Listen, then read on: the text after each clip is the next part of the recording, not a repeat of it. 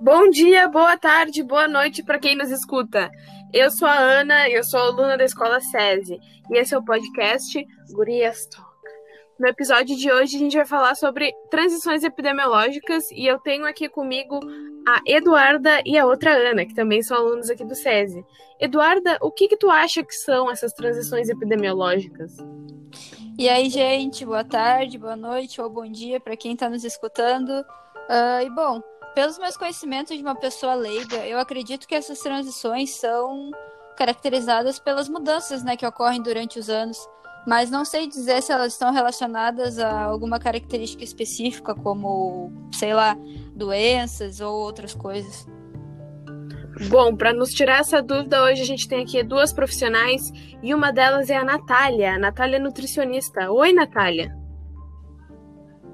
Oi, gurias, tudo bem? Sim, Tuta, é isso mesmo. São mudanças que ocorrem no tempo em relação aos padrões de morte. É, são caracterizadas uma população específica e que, em geral, ocorrem em conjunto com outras transformações demográficas, sociais e também econômicas. Ela busca entender como esses fatores afetam a saúde de uma população em específica.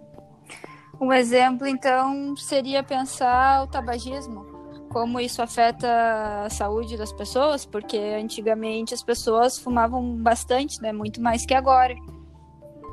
Sim, esse seria um ótimo exemplo. Uh, é um fator importante quando se estuda os cânceres, por causa que o câncer de pulmão é um dos mais afetados por esse tipo de hábito.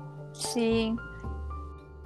Bom dia, gente. Boa tarde, boa noite. Eu sou outra aluna, a Ana.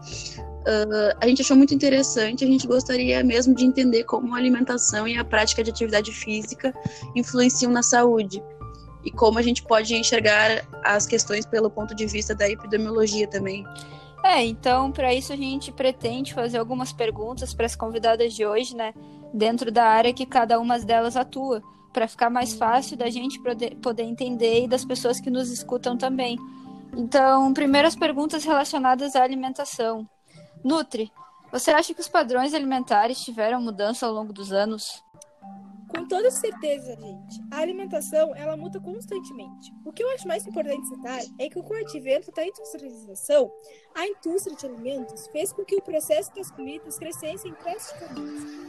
A maioria, a maioria dos alimentos que a gente consome no nosso dia a dia passa por algum tipo de processamento. E esse alto consumo é um grande problema na, na dieta da população. Uh, de acordo com uma guia alimentar da população brasileira, a frequência da obesidade e do diabetes vem aumentando rapidamente.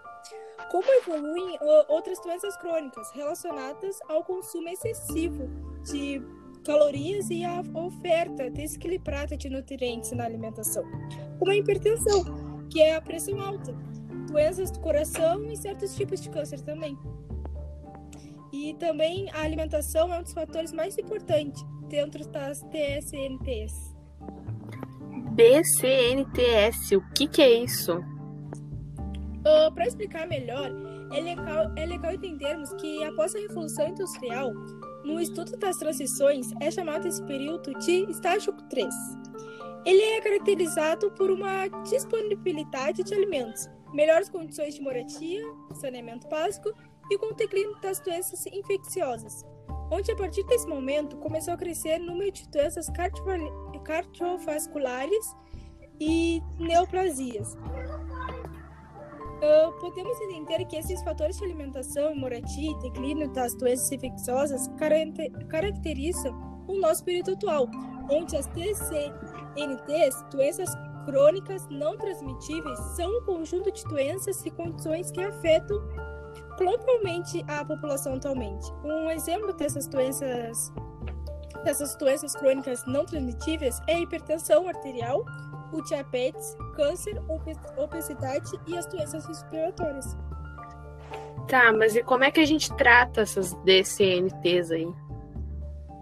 Essa pergunta é muito complexa e importante também, porque existem vários fatores e condições que fazem uma pessoa ter uma doença que se enquadra nas DCNTs.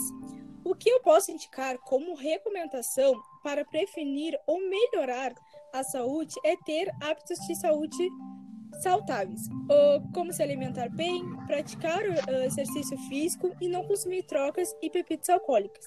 Mas, como eu disse, essa é uma pergunta muito complexa.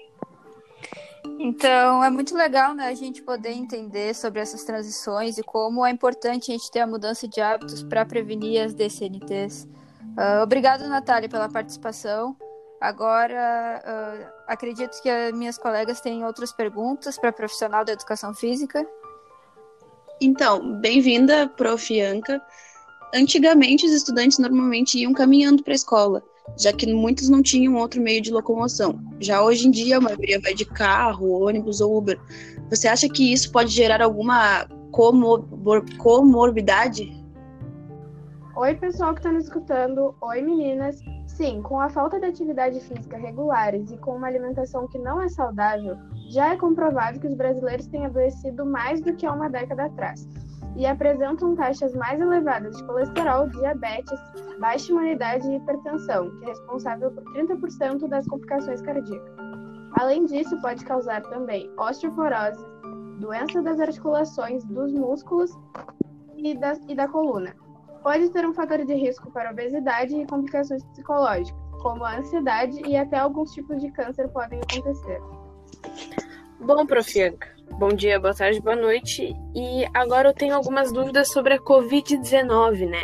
Ela tá aí desde 2019, desde 2019 e desde 2020 que a gente está vivendo uma pandemia mundial, né? Já faz mais ou menos, né, um pouco mais de um ano que muitas pessoas já foram prejudicadas.